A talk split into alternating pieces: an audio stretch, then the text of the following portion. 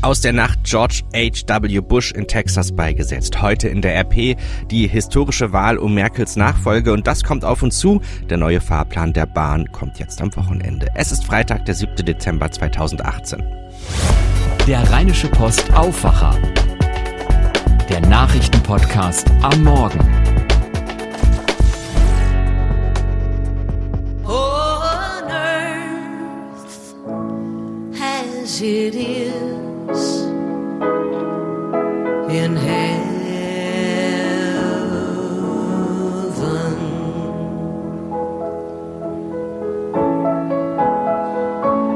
Und damit starten wir mit besinnlichen Klängen in einen historischen Tag. Die kommen allerdings erstmal nicht aus Hamburg, sondern aus Texas. Dort ist in der Nacht der frühere US-Präsident George H.W. Bush beigesetzt worden.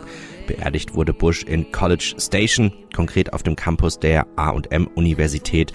Dort befindet sich auch seine Bibliothek und sein Museum. Mein Name ist Daniel Fiene. Schön, dass ihr zu unserem heutigen Aufwacher für euren Start in den Tag eingeschaltet habt. Von Texas reisen wir nach Deutschland in das Jahr 1971. Der Ministerpräsident aus Rheinland-Pfalz, Helmut Kohl, gegen Fraktionschef Rainer Barzel. Es folgt eine Kampfabstimmung um den Vorsitz der CDU. Es gewann Rainer Barzel. Das ist jetzt 47 Jahre her. So lange hat es in der CDU eine Kampfkandidatur um den Parteivorsitz nicht mehr gegeben. Es ist also ein historischer Tag, wenn heute Angela Merkel ihren Posten als CDU-Chefin nach gut rund anderthalb Dutzend Jahren abgibt. Und damit sind wir bei unserem Top-Thema des Tages hier bei der Rheinischen Post. Gute Chancen haben Generalsekretärin Annegret Kramp-Karrenbauer, eine Merkel-Vertraute und der frühere Unionsfraktionschef Friedrich Merz. Auf dem Parteitag ist Furcht vor einer Spaltung in der CDU regelrecht zu spüren. Im Gegensatz zu Wolfgang Schäuble und Peter Altmaier hat sich Angela Merkel nicht für einen der Kandidaten ausgesprochen. Ich habe mir absolute Neutralität bezüglich der Personalentscheidung auferlegt. Ich glaube, das ist für jemanden, der 18 Jahre und ein paar Monate Parteivorsitzende war, auch absolut richtig, um meiner Partei, der ich wirklich alles Gute wünsche, auch einen guten Weg in die Zukunft zu ermöglichen. Der junge Union-Vorsitzende Paul Ziemiak wird bei der CDU-Vorstandswahl nicht für die Saarländerin Annegret Kramp-Karrenbauer als Nachfolgerin von Angela Merkel stimmen. Ziemiak sagte nach Informationen unserer Online-Redaktion gestern Abend vor Vertretern der jungen Union, seine Heimat seien Nordrhein-Westfalen bzw. das Sauerland. Das werde er bei seiner Entscheidung berücksichtigen. Die junge Union-Delegierten sollten in ihrem Herzen bewegen, dass der aus NRW stammende Bundesgesundheitsminister Jens Spahn viel für die Nachwuchsorganisation Organisation der CDU getan habe. Ziemiaks Botschaft wurde von Teilnehmern der Sitzung so verstanden, dass er im ersten Wahlgang Spahn wählen wolle und in dem vermutlich notwendigen zweiten Wahlgang für den aus dem Sauerland stammenden dritten Kandidaten Friedrich Merz. Die junge Union stellt etwa 10 Prozent der 1100 Delegierten. Es bringen sich also jetzt noch mal kurz vor knapp alle in Stellung. Schon gestern nach Hamburg gereist ist auch unsere Berlin-Korrespondentin Christina Dunst. Seit Jahren berichtet sie ja über Angela Merkel, ist jetzt also auch dabei, wenn sie ihr CDU-Vorsitzamt abgibt. Christina, wie steht denn die Fieberkurve bei der CDU? Ich würde sagen, die CDU hat sich auf gefühlte 40 Grad erhitzt. Manchen laufen wirklich die Schweißperlen, weil sie heute in einen nervenzerfetzenden Parteitag gehen. Ein Parteitag der Rekorde, sagt Bundesgeschäftsführer Klaus Schüler. 1001 Delegierte, 1600 Journalisten, 1700 Gäste. Die drei Kandidaten Annegret Kramp-Karrenbauer, Friedrich Merz und Jens Spahn haben bis zur Erschöpfung Wahlkampf gemacht mit harten Bandagen und offenem Visier. Die Wahl ist eine Zäsur in der Parteigeschichte. Noch nie gab es eine solche Kampfkandidatur und nach 18 Jahren Angela Merkel an der Spitze gilt es, ein wirklich großes Erbe zu übernehmen.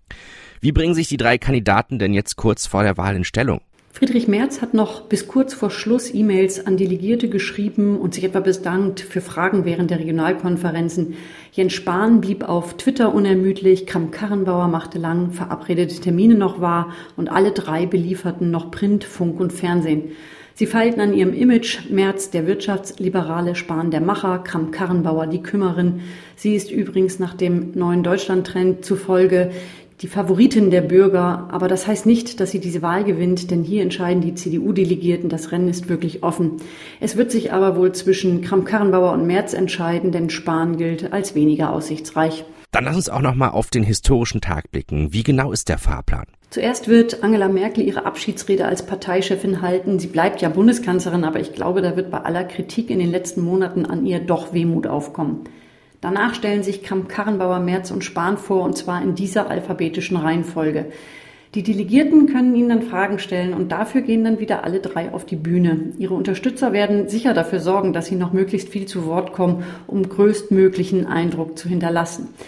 Nach der Wahl, da bin ich sicher, muss der Parteitag erst einmal unterbrochen werden. Die CDU muss sich dann berappeln und sehen, wie sie eine Zerreißprobe nach dieser Polarisierung in dem Wahlkampf verhindert und die Lager der Unterlegenen wieder einbindet. Ein Bericht von Christina Dunz aus Hamburg. Mehr von ihr und unseren anderen Kollegen könnt ihr den ganzen Tag über auf RP Online verfolgen, zum Beispiel in unserem Live-Blog von dem CDU-Parteitag. Der Konzern Bayer kommt nicht aus den Negativschlagzeilen. Jetzt ist raus, wie viele Stellen am Standort Wuppertal dem Kürzungsprogramm zum Opfer fallen. 750 sind es. 350 äh, Stellen werden wegen der Schließung des Faktor 8 Betriebs gestrichen und 400 Stellen in der Forschung. Das teilte Jörg Möller, Leiter der Pharmaforschung, den Mitarbeitern gestern über eine Videokonferenz mit. Wir haben mit dem Wuppertaler Betriebsrat Schmidt-Kiesling gesprochen und der sagte uns, das ist ein schwerer Schlag. Damit vernichtet Bayer ganz viel Know-how und hochinnovative Arbeitsplätze. Das sei der falsche Weg. Bayer will sich zu den Standortzahlen uns gegenüber nicht äußern, betont aber, es werde bis 2025 keine betriebsbedingten Kündigungen geben. Schauen wir auf das, was sonst noch auf uns zukommt. Der Bundesgerichtshof, der entscheidet heute um 11 Uhr über die Zuständigkeit bei der Anschaffung und Wartung von Rauchmeldern in einem Haus mit Eigentumswohnungen. Hintergrund ist der Beschluss einer Eigentümergemeinschaft hier bei uns in NRW, der die gemeinsame Anschaffung und Wartung für alle vorsieht. Mehrere Eigentümer hatten aber bereits Rauchmelder installiert und wollten ausgenommen werden. Es gibt ja Dinge, die muss man auf den ersten Blick nicht verstehen. Nach den gewalttätigen Protesten der letzten Wochen hatte ja Frankreichs Präsident Emmanuel Macron eingelenkt. Die Regierung setzt die geplante Steuererhöhung für das gesamte Jahr 2019 aus.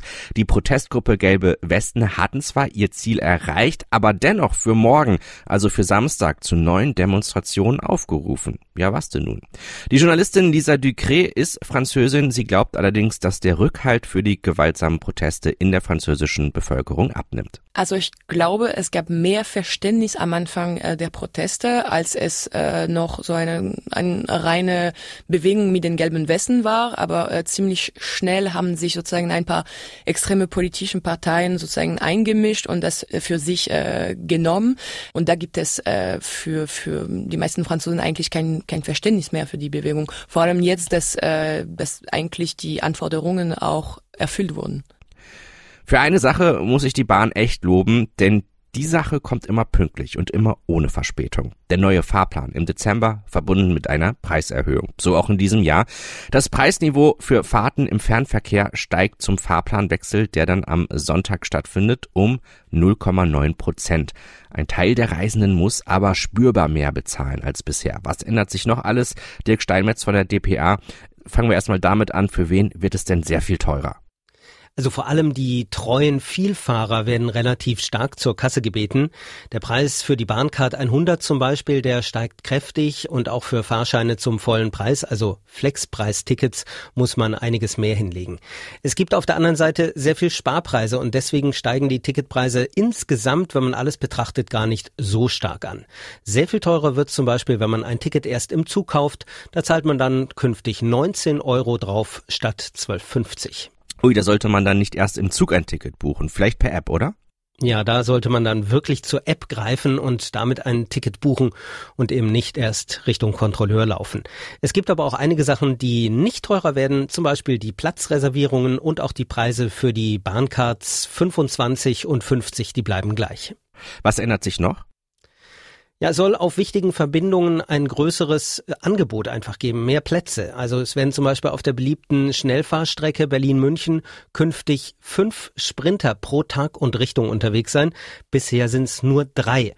Und ähm, dort fährt dann auch der neueste ICE 4. Es wird einen ICE geben von Berlin nach Wien. Da dauert die Fahrzeit allerdings knapp acht Stunden. Zwischen Düsseldorf und Stuttgart wird die Bahn häufigere Direktverbindungen anbieten, auch über den Frankfurter Flughafen. Das wird viele freuen. Ein Bericht von Dirk Steinmetz. Jetzt am Wochenende, da wird es wieder voll in den Innenstädten. Das zweite Adventswochenende steht an. Die Händler haben große Erwartungen, was mich ja am letzten Wochenende überraschte. Die Innenstädte waren zwar voll, aber es wurde nicht so viel gekauft wie gewohnt. Das haben zumindest die Händler hier in Düsseldorf gesagt. Das liegt daran, dass kurz vorher ja das äh, mega Online-Shopping-Wochenende von Black Friday bis Cyber Monday stieg. Und das führt zu einem ganz anderen Wahnsinn, mit dem wir uns jetzt mal beschäftigt haben, dem ganzen Paketauslieferungswahnsinn.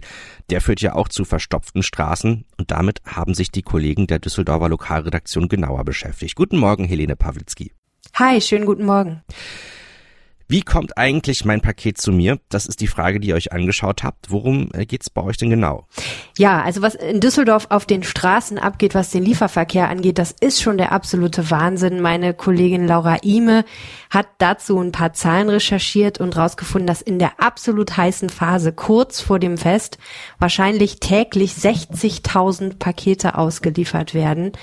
Ähm, das ist natürlich Wahnsinn. Und das ist allein die Zahl der Pakete, die von DHL ausgeliefert werden. Also äh, der Logistiktochter der Post. Das bedeutet natürlich, es wird wahnsinnig voll auf den Straßen und dazu kommt, es geht so einiges schief offenbar, was Auslieferungen angeht. Die Verbraucherzentrale verzeichnet eine zunehmende Anzahl an Beschwerden über Paketzustellungen und man weiß nicht so ganz genau, wie problematisch das wirklich ist. DHL sagt auf jeden Fall, wir können nicht sagen, dass wirklich viele Pakete nicht zugestellt oder nicht korrekt zugestellt werden. Was da dran ist, das besprechen meine Kollegen Laura Ime und Anne Lieb in unserer aktuellen Rheinpegel-Podcast-Folge. Und es geht auch noch um zwei weitere spannende Themen. Zum einen hat Düsseldorf eine neue Stadtsprecherin und die beiden diskutieren ein bisschen darüber, warum es eigentlich so schwierig war, jemanden für diesen eigentlich ganz netten Job zu finden. Und zum anderen geht es äh, um ein Thema, was die Düsseldorfer ebenfalls sehr bewegt. Es gibt da nämlich Fahrradständer, die werden aufgestellt, wo vorher Parkplätze waren. Und auch wenn viele Düsseldorfer sehr gerne Fahrrad fahren, Auto fahren sie eigentlich fast noch lieber. Und deswegen gibt es darum Stress und Arne und Laura sprechen darüber, wie groß der Stress jetzt sein wird. Danke Helene und wenn ihr möchtet, in das Thema tiefer eintauchen möchtet, die ganze Geschichte hört ihr in unserem aktuellen Rheinpegel-Podcast. Das ist ja unser wöchentliches Format mit Geschichten aus und für Düsseldorf und den Podcast erreicht ihr ganz einfach über podcasts.rp-online.de oder ihr geht einfach mal äh, in euer Podcast-Programm des Vertrauens und dort in das Verzeichnis und sucht nach Rheinpegel. Und ich sag's mal so, das Wetter lädt absolut zum Podcast hören jetzt am Wochenende ein, denn wenig Sonne, viel Wolken und leichte Regenschauer bestimmen auch heute am Freitag das Programm. 12 Grad können's werden. Morgen und Sonntag dann das gleiche Programm so bei 9 oder 10 Grad. Das war der Rheinische Postaufwacher für diesen Freitag. Ich bin Daniel Fiene und wünsche euch jetzt noch einen schönen Tag und genießt dann auch das Wochenende. Mehr bei uns im Netz www.rp-online.de